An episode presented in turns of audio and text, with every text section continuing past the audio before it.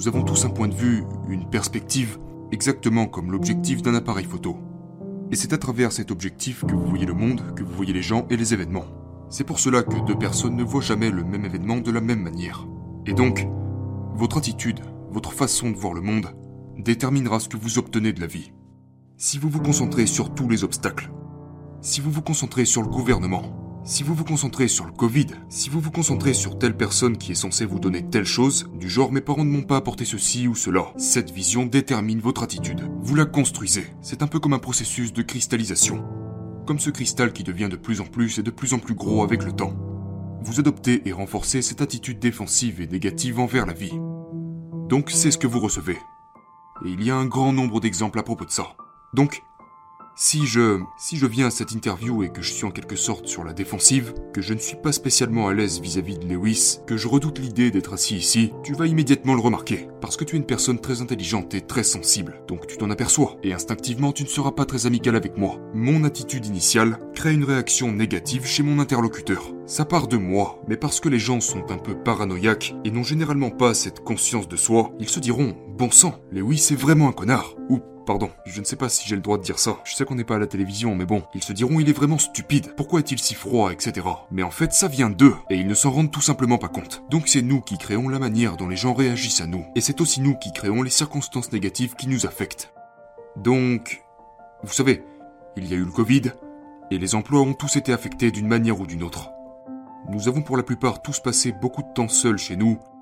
Pour la grande majorité des gens, leurs vies ont été massivement perturbées.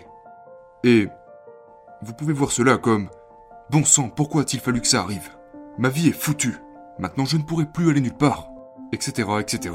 Vous savez. Donc vous commencez peut-être à boire un petit peu. Vous commencez à prendre quelques kilos. Et c'est compréhensible. Parce qu'il y a eu cette espèce de bombe dévastatrice qui est tombée sur votre vie. Mais d'un autre côté, vous pourriez dire que c'est en fait une opportunité. Et cette opportunité est de repenser à plusieurs niveaux votre vie, de repenser vos valeurs, de repenser vos objectifs, de repenser ce que votre carrière pourrait être, ce que votre relation avec les autres pourrait être. C'est l'occasion pour vous de vous recentrer sur qui vous êtes, sur ce que vous aimez, sur vos objectifs et sur ce qui vous rend unique.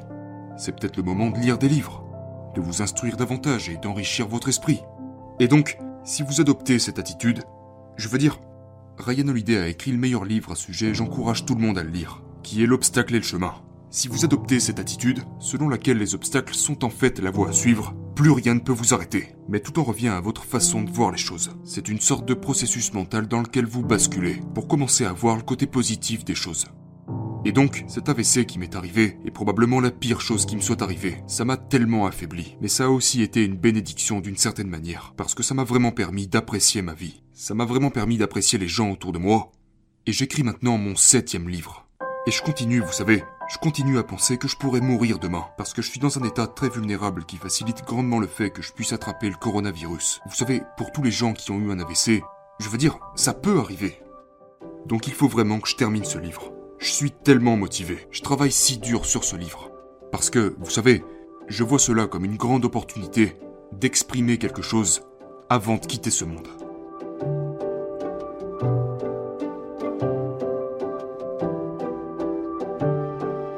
La défaite et l'échec sont les meilleures choses qui puissent vous arriver. Dites-le encore. La défaite et l'échec sont les meilleures choses qui puissent vous arriver. Pourquoi ça? Eh bien parce que quand vous réussissez, vous aurez tendance à ne rien apprendre. Vous pensez, waouh, mon livre, mon business, ça se passe tellement bien. Je dois être tellement bon, tout ce que je fais va être génial. Et puis tous ces gens autour de moi, ces flatteurs qui disent Robert, vous êtes fantastique. Vous êtes génial, j'adore tellement ce que vous faites. Vos livres sont merveilleux, etc., etc. Et ça encore et encore. Donc je n'apprends plus rien. Et bizarrement, mon prochain livre sera un désastre. Parce que je suis déconnecté de la réalité. L'échec vous indique vos limites. Il vous fait réaliser ce que vous avez mal fait. Et il vous montre ce que vous pourriez faire différemment. L'échec m'a appris cela. Et le succès ne m'a rien appris du tout. Donc, L'échec et la défaite, vous savez, les grands généraux, au combat, ont tous appris cela. Je crois que le plus grand général de l'histoire était Napoléon Bonaparte. Et Napoléon Bonaparte est passé par les dix années les plus triomphantes qui n'aient jamais existé dans toute l'histoire militaire, de 1796 à 1806. Il était au sommet du monde, il s'est fait couronner empereur, et puis il a connu après ça, 8 ou 10 années, d'échecs pour la plupart des plus catastrophiques. Et c'est parce que tout lui était monté à la tête. Il a perdu contact avec qui il était. Il a perdu contact avec ses propres stratégies militaires qui avaient été fondées sur des succès. Il est devenu très conservateur. Et c'est une autre des choses que le succès vous fera. Il vous rendra conservateur. Il vous forcera à vous accrocher à ce que vous avez déjà fait et à essayer de le répéter. Sauf que le succès et les grandes choses se produisent lorsque l'on n'est pas conservateur. C'est en étant ouvert avec vos idées, en vous mettant au défi et en essayant constamment de nouvelles choses, en étant prêt à changer.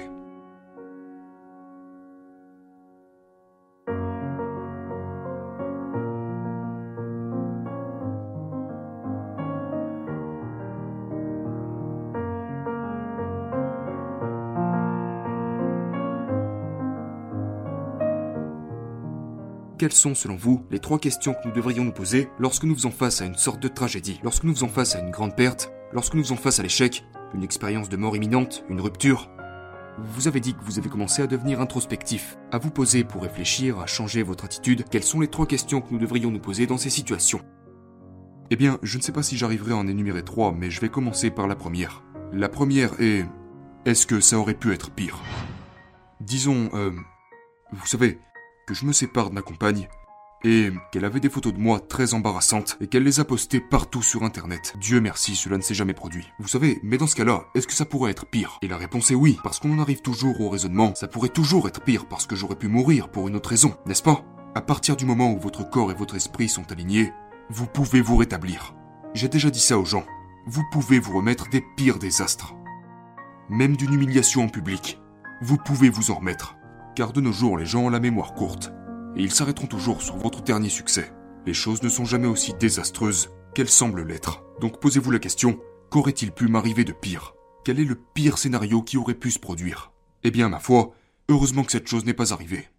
La prochaine question serait, je dirais, quelle est la leçon que je pourrais en retirer? Donc, s'il s'agit d'une rupture avec quelqu'un, et je suis passé par là, nous sommes tous passés par là, il faut, plutôt que de penser, plutôt que de blâmer la personne en question ou de vous blâmer vous-même, demandez-vous, était-ce vraiment la bonne personne pour moi? N'y aurait-il pas quelqu'un d'autre? Tout d'abord, peut-être que je n'étais pas la bonne personne pour elle, et peut-être que je suis en partie responsable de ça. Alors que puis-je apprendre de cette relation pour l'avenir? Que puis-je apprendre vis-à-vis de ce que je désire d'une relation? Peut-être que je désire quelque chose de plus stable, ou peut-être ai-je besoin de quelque chose d'un peu plus excitant. Je veux dire qu'il faut que vous soyez orienté vers l'avenir. Et c'est vraiment essentiel parce que je parle à beaucoup de gens qui traversent des moments difficiles avec le Covid et on en revient toujours à cette notion d'être orienté vers l'avenir. En fait, nous avons tendance, lorsque nous passons par une mauvaise période, que ce soit dû à une rupture ou à un échec, ou, vous savez, quelque chose comme une catastrophe, eh bien, nous avons tendance à nous laisser submerger par nos émotions. Et lorsqu'on fait ça, les choses semblent beaucoup plus grandes qu'elles ne le sont en réalité. Mais avec le temps, elles reculent. Lorsque vous regardez deux ans en arrière vers ces choses, elles ne semblent plus si grandes que ça maintenant, n'est-ce pas? Donc vous avez besoin de prendre du recul et de comprendre que dans deux ans à partir de maintenant, vous serez sur un autre business, vous serez dans une nouvelle relation, et les choses iront beaucoup mieux. Donc soyez toujours tourné vers l'avenir. C'est l'une des choses essentielles. C'est l'un des éléments clés des personnes qui réussissent très bien dans la vie. Ces personnes sont en quelque sorte toujours orientées vers l'avenir. Quel est le prochain projet? Ou que puis-je faire et que vais-je faire au cours des 5 ou 10 ans à venir? Plutôt que d'être obsédé par le passé, je pense que les gens qui ont le plus de mal dans la vie sont tous obsédés par le passé. Oh, ce salopard, c'est lui qui m'a détruit. C'est lui qui a ruiné mon dernier projet, etc., etc. Ces gens s'accrochent à ce qui les tire vers le bas. Ils sont tellement freinés par leur passé, par leurs parents, et puis ils pleurnichent, ils se plaignent, tandis que les gens qui sont tournés vers l'avenir, ils cherchent constamment la prochaine chose. Et donc, vous ne devez pas culpabiliser. Vous ne devez pas vous dire, bon sang, mais pourquoi je suis comme ça? Pourquoi je n'arrive pas à faire ce que Robert et Lewis sont en train de dire? Moi-même, j'ai du mal. Je veux dire, quand les choses arrivent pour la première fois et qu'elles sont mauvaises, je culpabilise pendant plusieurs semaines. Mais justement, ça ne dure que quelques semaines et après ça, j'arrive à me ressaisir. Donc soyez patient et comprenez que juste après l'arrivée de quelque chose de mauvais, Vous serez déprimé et c'est ok d'être déprimé. C'est ok de se sentir mal dans sa peau des fois, même de se blâmer soi-même. Mais vous finirez toujours par vous relever, alors soyez juste patient. C'est un processus. À quel point est-il important d'exprimer ses émotions et ses sentiments? D'après les grandes personnalités que vous avez étudiées ou les gens que vous avez côtoyés, expriment-ils leurs émotions et leurs sentiments? Et si oui, le font-ils publiquement Le font-ils en privé Le font-ils à travers un journal? Ou vont-ils plutôt réprimer leurs émotions et simplement avoir une attitude positive la plupart du temps? Selon vous, qu'est-ce qui est important et qu'est-ce qui n'est pas important dans cette dimension en particulier? Eh bien, tout d'abord, je pense que tout le monde est différent. Mais en règle générale, d'après mes connaissances de la psychologie et d'après tous les livres que j'ai lus, vous payez un prix à réprimer vos émotions. Parce qu'en réprimant quelque chose, il finit toujours par ressortir. Et d'après le grand psychologue Carl Jung, parce que c'est lui qui a en quelque sorte étudié cela le plus en profondeur, lorsque vous réprimez par exemple votre côté sombre ou vos émotions les plus obscures, elles finissent toujours par ressortir d'une manière ou d'une autre. Donc, à toujours essayer de vous présenter comme cette personne très stoïque alors qu'en réalité vous ne l'êtes pas, vous finissez toujours par en subir les conséquences. Ça finira toujours par ressortir d'une manière que vous ne pourrez pas contrôler, d'accord? Et des conséquences négatives viendront avec ça. Euh, et donc, d'un autre côté, vous ne voulez pas être cette personne qui est constamment en train d'émouvoir et de dire à tout le monde ce qu'elle ressent, parce que c'est très agaçant. Cela prouve que vous n'avez aucun contrôle sur vous-même et les gens vont vous juger. Vous paraîtrez comme cette personne faible qui ne peut pas contrôler sa propre langue et qui ne peut pas se contrôler elle-même un minimum, ok? Et je parle de ça dans mes livres et dans mes discours, à travers la métaphore du cavalier et du cheval. D'accord? Donc le cavalier du cheval est votre cerveau rationnel. Et le cheval représente vos émotions. C'est votre partie animale. C'est ce qui fait que vous vous mettez en colère, que vous êtes excité ou craintif. Le cavalier est cette partie de vous-même qui vous permet de faire avancer les choses. Maintenant, si le cavalier est sur ce cheval, je ne sais pas si les gens sont déjà montés sur un cheval. Je montais beaucoup à cheval quand j'étais enfant. Si vous tenez trop les rênes, si vous essayez de contrôler le cheval et de le forcer, le cheval va le sentir. Il va sentir comment vous le serrez contre vos cuisses. Les chevaux sont des animaux très très sensibles. D'accord? Et donc il ne fera rien. Il ne suivra aucune de vos instructions. Il n'avancera pas. Ou alors il paniquera et s'enfuira loin d'ici en vous faisant tomber de son dos. Mais si vous laissez simplement le cheval aller n'importe où, il aura aussi l'impression que il se mettra également à faire n'importe quoi parce qu'il se rend compte que vous ne prêtez aucune attention à lui. Vous êtes juste là sur son dos et vous vous en foutez. Donc le cheval ira partout où il veut et vous n'avez aucun contrôle sur lui. Les gens qui savent monter à cheval savent qu'ils doivent maintenir un équilibre. Vous devez tenir les rênes pas trop fort mais suffisamment fort pour pouvoir guider le cheval. Vous devez le serrer avec vos cuisses un peu fort mais pas trop. Il faut que le cheval se sente détendu. Faire qu'un avec le cheval sans trop chercher à le contrôler et puis vous irez où vous voulez. Donc vous cherchez un équilibre dans votre vie. Vous voulez, vous voulez pouvoir comprendre vos émotions, d'accord? Vous voulez pouvoir comprendre pourquoi vous êtes en colère, pourquoi vous avez peur, pourquoi vous êtes frustré et ne pas simplement céder à vos émotions, comme le cavalier qui laisserait aller son cheval n'importe où, pour que peut-être la prochaine fois vous réaliserez, eh bien peut-être que je n'ai pas besoin de ressentir cette colère ou cette peur, parce que ce n'est pas vraiment relié à quoi que ce soit. Vous avez donc un équilibre, vous comprenez vos émotions et vous pouvez les contrôler dans une certaine mesure. Mais comme le cheval, vous ne devez pas trop chercher à les contrôler ou à les réprimer, parce que je sais que si je... Je me suis souvent mis en colère. Et il m'arrive encore d'avoir des coups de colère. Euh, mais à chaque fois que je cède à ces moments, je le regrette d'avoir envoyé cet email de colère à mon agent. Et le lendemain, je suis là, genre, on culpabilise. Ouais, est-ce que vous vous excusez après vous être mis en colère Ou dites-vous juste quelque chose comme Oh, et eh bien maintenant je suis un vieil homme grincheux alors? Oui, je présente toujours mes excuses. S'excuser pour un tort est toujours une bonne chose à faire. Euh. Mais oui, ça me rend terriblement mal. Donc vous devez passer par ce processus, genre avant d'envoyer cet email, demandez-vous pourquoi suis-je en colère Prenez du recul. Est-ce que cette chose vous énervera encore dans deux ou trois semaines? Non. Est-ce vraiment si important que ça? Il se peut aussi que ce soit de votre propre faute.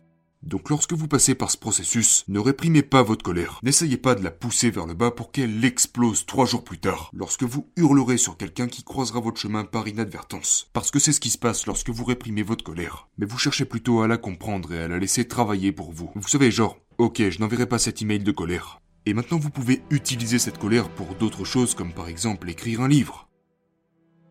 Vous devez d'abord comprendre un principe fondamental de la psychologie humaine. Tout le monde a un ego. Et tout le monde possède des insécurités.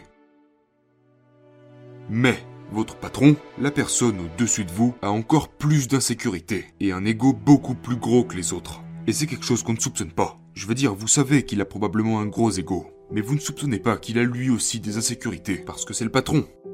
Vous savez, mais en réalité, Ils sont toujours inquiets de savoir si les gens les aiment, de savoir si les gens les respectent, si les gens pensent qu'ils font du bon travail ou non. Ils sont gangrénés de doutes, et ils traquent constamment le langage corporel des gens de leur entourage pour essayer de savoir si ces gens éprouvent vraiment du respect pour eux et ainsi de suite. Vous devez donc toujours être conscient dans la vie des insécurités des gens que vous côtoyez. C'est comme la leçon numéro une.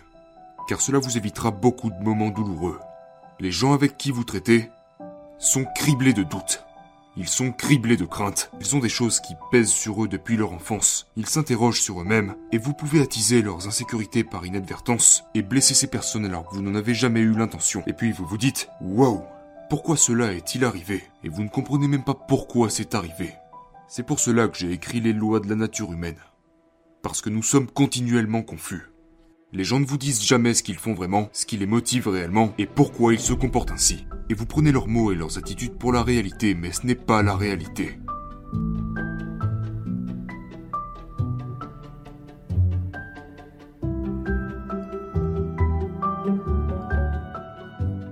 Vous voulez un chemin dans la vie. Quand vous avez 20 ans, 21 ans, 22 ans, mais vous ne voulez pas être trop rigide, parce que sinon vous allez vous épuiser, vous allez vous ennuyer, finir par abandonner. Vous voulez que ce chemin soit comme ça, plutôt que comme ça, pour pouvoir y aller de cette façon, de cette façon, de cette façon ou de cette façon. Mais si votre chemin est une ligne droite, vous ne trouverez jamais rien parce que vous n'essayez jamais rien. Donc, je savais que je voulais être écrivain, et j'ai essayé huit formes différentes d'écriture. Donc vous voulez trouver un sens, mais vous devez rester fluide et ouvert. Pour que, en fin de compte, vous trouvez le bon filon.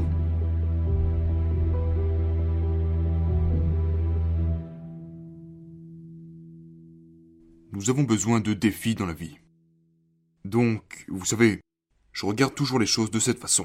Si, si vous êtes ici, en termes de compétences, un défi se trouvant ici en termes de difficulté va vraiment vous rendre meilleur. Maintenant, si le défi se trouve ici, c'est trop haut, vous allez échouer, et ça aura de mauvaises conséquences. Si vous êtes ici et que votre défi se trouve en dessous de votre niveau de compétence actuel, vous allez vous ennuyer. Donc l'idéal est toujours de choisir des nouveaux projets qui se trouvent légèrement au-dessus de vos compétences, afin de pouvoir apprendre, de vous sentir excité et mis au défi, et d'avoir cette montée d'adrénaline provenant de l'idée de relever ce défi. Alors vous vous sentirez stimulé et impliqué. Pour moi, c'est la meilleure façon de faire les choses dans la vie.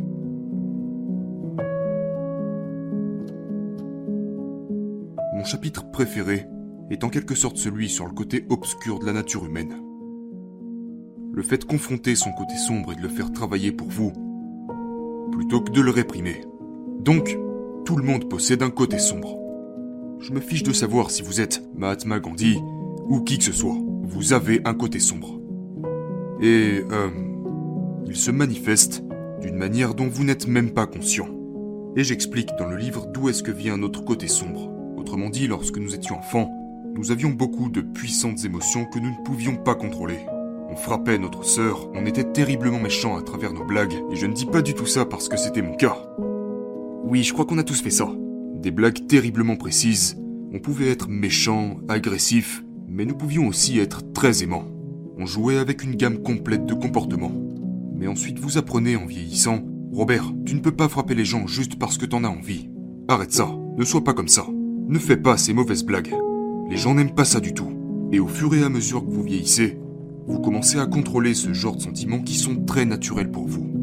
N'est-ce pas? Parce que nous avons tous de l'agressivité des impulsions. Nous avons tous. Nous aimons nos parents, mais il y a aussi une partie de nous qui ne les aime pas. On leur en veut. Et c'est normal. Mais nous cherchons à retenir tout ça parce que nous voulons être de bons animaux sociaux. Nous voulons être de bons petits-enfants. Nous voulons être sages à l'école. Nous voulons bien nous tenir au travail. Et toute cette pression va vous dire ok, il faut que je réprime toutes ces émotions. Il faut que je sois cette personne parfaite. Il faut que je sois quelqu'un qui plaît, quelqu'un de gentil avec les autres, etc., etc. Et puis, vous arrivez à 28 ans et vous commencez à devenir accro à l'alcool. Et vous ne savez pas pourquoi. Vous commencez à devenir colérique. Vous contrôlez de moins en moins votre colère. Vous criez après les gens sans même savoir pourquoi. Vous êtes peut-être quelqu'un qui a 45 ans avec un emploi très stable, mais vous vous retrouvez à quitter votre femme. Et vous enfuir avec une jeune de 19 ans. Vous savez, à détruire tout ce que vous avez construit. Votre côté obscur a refait surface parce que vous avez cherché à le réprimer plutôt qu'à le canaliser. Donc, l'idée c'est que vous devez comprendre votre côté obscur le confronter et le faire travailler pour vous.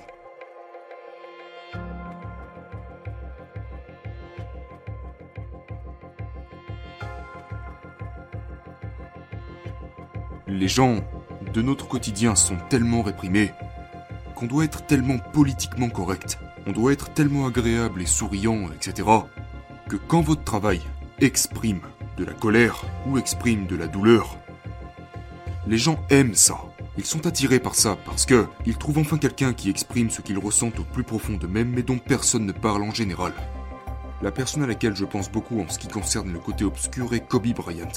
Parce que il a reconnu qu'il avait cette sorte d'énergie sombre en lui. Il avait beaucoup de colère. Et il était tellement compétitif. Il voulait vous écraser sur le terrain de basket. Et il en parlait avec ces termes. Ce n'était pas comme un petit match amical. Pour lui, c'était la guerre. Mais, comme Michael Jordan, il a transmuté, il a canalisé cette énergie pour pouvoir être un bon coéquipier, pour vaincre l'équipe adverse, travailler comme un bon joueur avec ses autres coéquipiers, mais il a appris très tôt à canaliser cette énergie.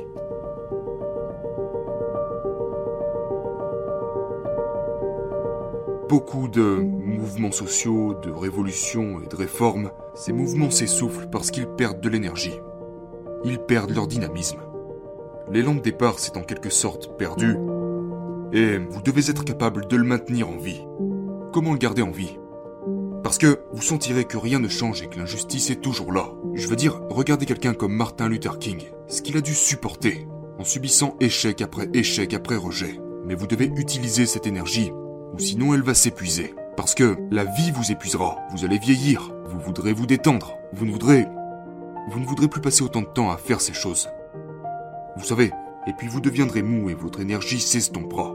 Sauf que vous avez besoin de cette énergie. À chaque fois que j'écris un livre, je remets tous les compteurs à zéro. Et je me dis, ok Robert, qu'est-ce qui va te motiver? Quelle est la chose qui t'énerve vraiment, qui te met vraiment en colère?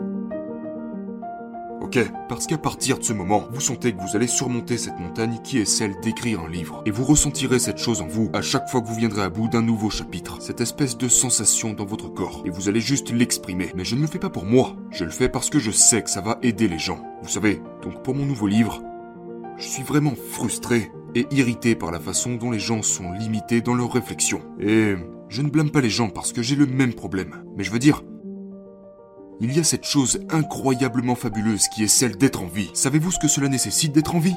Est-ce que vous vous rendez compte de ce que c'est? Je veux dire, depuis le Big Bang, c'est ce sur quoi j'écris en ce moment.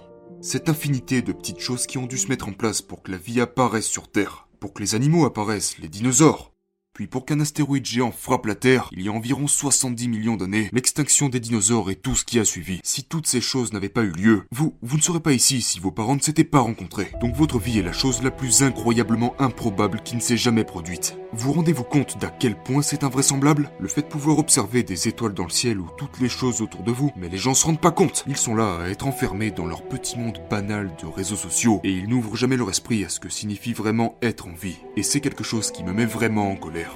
Vous devez réanimer votre âme, afin que vous vous sentiez excité par les choses, afin que vous ayez l'impression de... Rappelez-vous quand vous étiez enfant.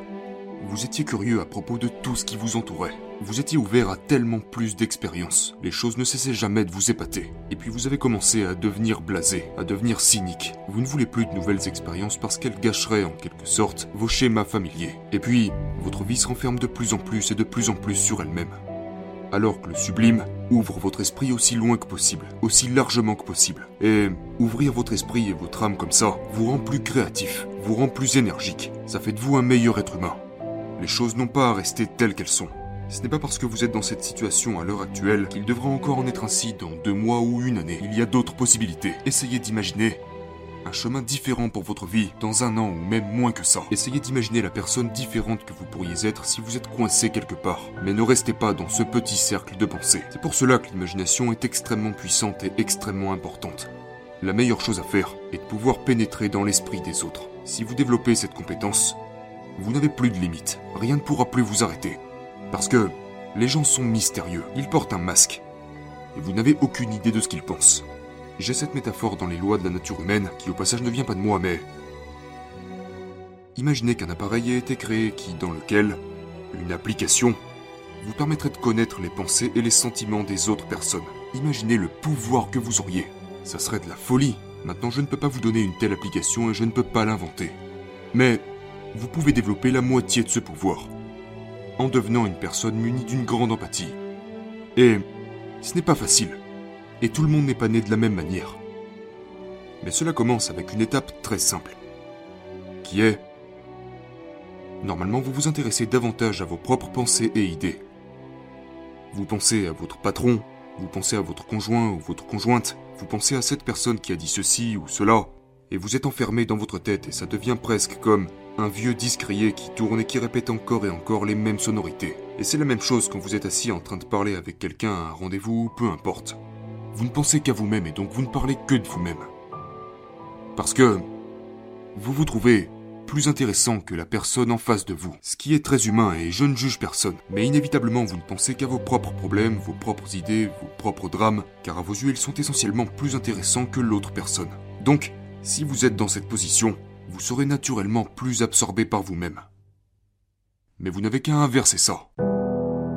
Et vous persuadez que l'autre personne est plus intéressante que vous, que leur vie, leurs pensées, leurs idées, sont comme un monde inconnu. Pour vous, c'est comme visiter un nouveau pays et découvrir une nouvelle culture, car ils ont eu des expériences que vous n'avez jamais vécues. Leur monde intérieur n'est pas une copie du vôtre. C'est juste fascinant. Pourquoi les gens aiment les films? Ils aiment les films parce qu'ils peuvent entrer dans la peau de l'acteur, et ils peuvent vivre en eux par procuration. C'est du voyeurisme. Et vous pouvez faire ça dans la vie de tous les jours, en vous intéressant davantage aux autres qu'à vous-même. Et donc quand vous les écoutez, vous ne les écoutez plus en vous demandant est-ce qu'ils m'aiment? Est-ce qu'ils pensent à moi? Qu'est-ce que cela a à voir avec moi? Au lieu de ça, absorbez leurs mots et leur énergie. Et quand ils parlent, essayez d'identifier les sous-entendus. Qu'est-ce que leur langage corporel révèle? Qu'est-ce qui les motive et à quoi ressemble leur monde intérieur Maintenant, je ne peux pas entrer dans les pensées de qui que ce soit. C'est impossible. Mais je peux entrer dans leurs humeurs et leurs émotions. Parce que nous, les humains, sommes très réceptifs aux humeurs des autres. Nous pouvons les déceler. Donc, je peux commencer en me disant, si je suis assez ouvert, je peux décoder le ton de sa voix. Je peux décoder les sous-entendus qui se cachent derrière ses phrases. Je peux capter ses émotions et ce qu'il ou elle a vraiment l'intention de faire. Et une fois que vous avez commencé à faire ça, eh bien, si quelqu'un vous dit quelque chose de méchant, vous savez que vous n'avez pas à le prendre personnellement. Parce que maintenant vous comprenez que cela vient probablement d'autres choses qui n'ont rien à voir avec vous-même. Le truc c'est qu'en faisant ça, une multitude de portes s'ouvrent à vous. L'univers entier s'ouvre à vous à partir du moment où vous êtes capable de vous mettre dans l'état d'esprit de votre interlocuteur et d'adopter le point de vue des gens qui sont en face de vous, d'entrer dans leur esprit. C'est la plus grande étape que vous puissiez franchir. La chose essentielle est que vous devez essayer quelque chose. Vous devez faire quelque chose. Et bien sûr, si vous êtes empli de doutes et d'insécurité, ça sera très difficile pour vous. Et donc, ce qui différencie la personne qui va apprendre et qui gravit les marches du succès de la personne qui ne le fera pas, c'est que cette personne qui réussit quand elle a 22 ans, 23 ans, elle essaye des choses. Elle fait des choses. Elle prend ce travail, ou elle écrit ce livre. Peu importe ce qu'elle fait, elle le fait. Tandis que la personne qui échoue ne va peut-être pas essayer, parce que la personne qui réussit n'a pas peur d'échouer. Mais, pour un certain pourcentage d'entre nous, nous ne parvenons pas à faire ces choses, parce que nous ne sommes pas tous nés comme ça. Maintenant, je ne sais pas s'ils sont nés comme ça, mais il y a quelque chose à leur sujet, dans leur ADN, qui leur procure cette motivation. Mais si vous n'avez pas cette motivation, si vous êtes freiné par vos insécurités, comprenez que la douleur est un puissant facteur de motivation. Maintenant, si vous avez 22 ans et que vous n'essayez toujours rien, vous ne ressentez pas cette douleur. Donc vous vous dites à quoi bon? Puis vous avez 23 ans, vous avez 24 ans, vous ne ressentez pas de douleur. Puis vous avez 28 ans, vous ne ressentez toujours pas de douleur. Sauf que maintenant, vous avez 32 ans et vous commencez à vous sentir un peu déprimé. Vous arrivez à 35 ans, vous commencez à devenir frustré. Puis finalement, vous arrivez à 40 ans, vous commencez à boire. C'est terminé pour vous, ok? Donc comprenez le plus tôt possible que la vie est très difficile. Et que vous allez vous diriger vers quelque chose de vraiment, vraiment mauvais à moins que vous vous ressaisissiez, que vous vous lanciez corps et âme dans quelque chose. Donc, faites ce premier pas. Faites cette chose que vous pensez ne pas pouvoir faire. Et n'ayez pas peur, parce que c'est définitivement le moment le plus important de votre vie. Et puis ensuite, vous réaliserez que ce n'est pas si mal. Ok, les gens se moquent de moi parce que j'ai échoué, mais eux n'ont jamais rien essayé. Moi j'ai essayé, et j'ai une idée pour mon prochain défi. Mais ce n'est pas si terrible. Vous savez, sauf que si vous ne faites jamais ce premier pas, tous les encouragements et tout le soutien du monde ne pourra rien pour vous. Vous en serez toujours au même point. Vous devez donc avoir le courage de faire ce premier pas. Et puis les portes s'ouvriront à vous. Si vous n'essayez pas cette chose, ça sera bien pire pour vous que d'essayer et rater. Parce que vous n'allez jamais nulle part. Et, et vous allez, la douleur que vous ressentirez dans 15 ans sera beaucoup plus intense que vous ne la ressentez maintenant. Il ne faut pas attendre d'avoir du recul pour réaliser que la pire chose dans la vie, le pire de tous les sentiments, c'est de se rendre compte que l'on a gaspillé son potentiel. C'est de se rendre compte que l'on avait des rêves et que l'on n'a jamais travaillé sur leur réalisation. Et puis vous vous réveillez à 50 ou 60 ans. Vous vous retrouvez face à la mort et vous vous dites mais pourquoi est-ce que j'étais en vie? J'aurais pu faire ci, j'aurais pu faire ça. Et je n'ai même pas pris la peine d'essayer. Et peut-être que ça ne sera peut-être pas un grand projet, mais ça doit être quelque chose qui vous donne l'impression de... Vous savez, parce que quand vous êtes enfant, vous avez ces rêves. Tout le monde a eu des rêves. Et puis quand vous vieillissez, vous perdez ces rêves. Donc vous voulez garder en vie une partie de cet enfant à l'intérieur de vous, et une partie de cette ambition, une partie de ce désir de vouloir réaliser quelque chose de grand.